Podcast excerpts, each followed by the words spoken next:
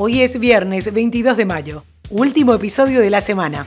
Y esto es el Franco Informador, tu mejor opción para estar al día con las noticias, de manera fresca, ágil y divertida, en menos de 10 minutos y sobre la marcha. Soy Soledad Franco. Allá vamos. Donald Trump prometió que está trabajando en planes para permitir que las iglesias celebren los servicios dominicales nuevamente y verá que salga algo muy pronto. Hizo sus comentarios en una fábrica de Ford en Michigan, donde no quiso utilizar mascarilla a pesar de que el fiscal general del estado le escribió ayer una carta abierta diciendo que el presidente tenía no solo una responsabilidad legal, sino también una responsabilidad social y moral de utilizar una máscara durante su gira.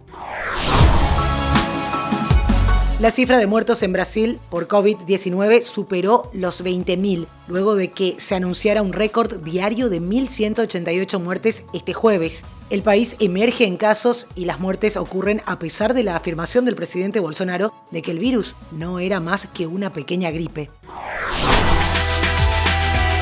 México ya es parte de la lista de 10 países que más muertes han registrado por COVID-19, de acuerdo con datos de la Universidad Johns Hopkins y la Secretaría de Salud Federal. En el continente americano, México ya solo es superado por los Estados Unidos y Brasil en ese rubro. Perú, Chile y Ecuador son otros tres países latinoamericanos muy afectados por el virus.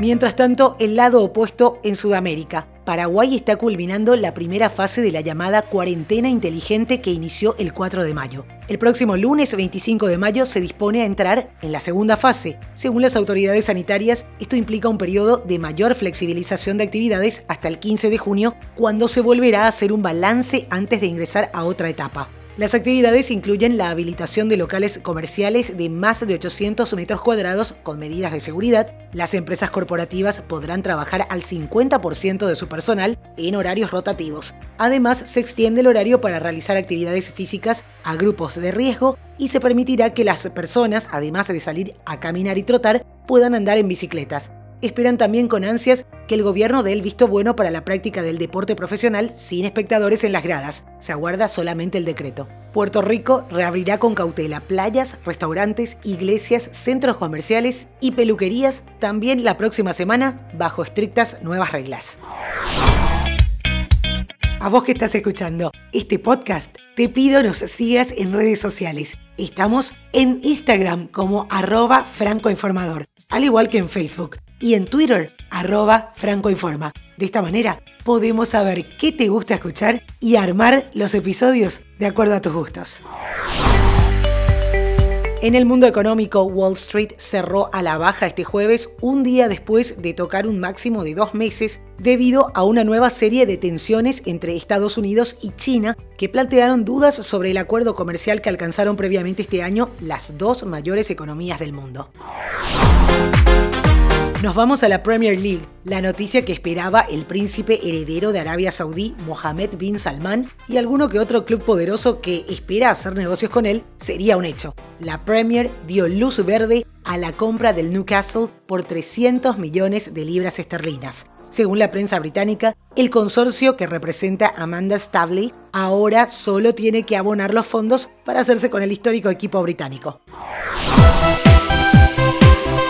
En el mundo tecnológico, hace aproximadamente 20 días, Nintendo sufría las filtraciones y ataques de la ciberdelincuencia de dos de sus consolas más famosas. En ese momento, los hackers descifraron los códigos del Nintendo 64 y el Wii. Ahora fue el turno de Microsoft quienes vieron cómo se filtró a principios de este mes el código fuente de la consola original de Xbox. Esta fuga de información permitirá a los emuladores perfeccionar las copias piratas de los juegos de la consola. Las fuentes oficiales de la empresa confirmaron que se trata de datos genuinos y están tras la pista de la fuga.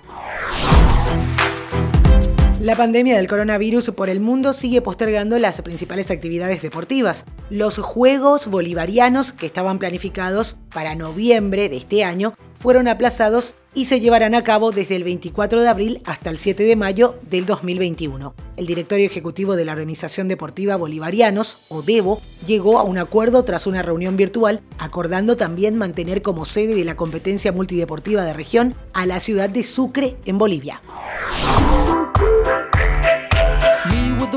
Nos vamos con música. Un poco retro, ¿cierto? Take That volverá una vez más para una recaudación de fondos virtual. La banda de los 90 se reunirá con Robbie Williams por internet para la recaudación el sábado 29 de mayo. Williams se une así a Howard Donald, Mark Owen y Gary Barlow desde sus casas para esta acción benéfica.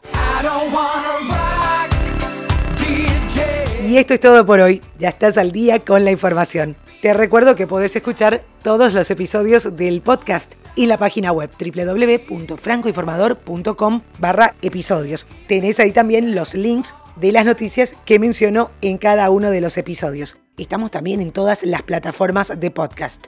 Recomendanos para que más gente pueda estar informada en menos de 10 minutos. Feliz fin de semana y te espero de vuelta el lunes con más información.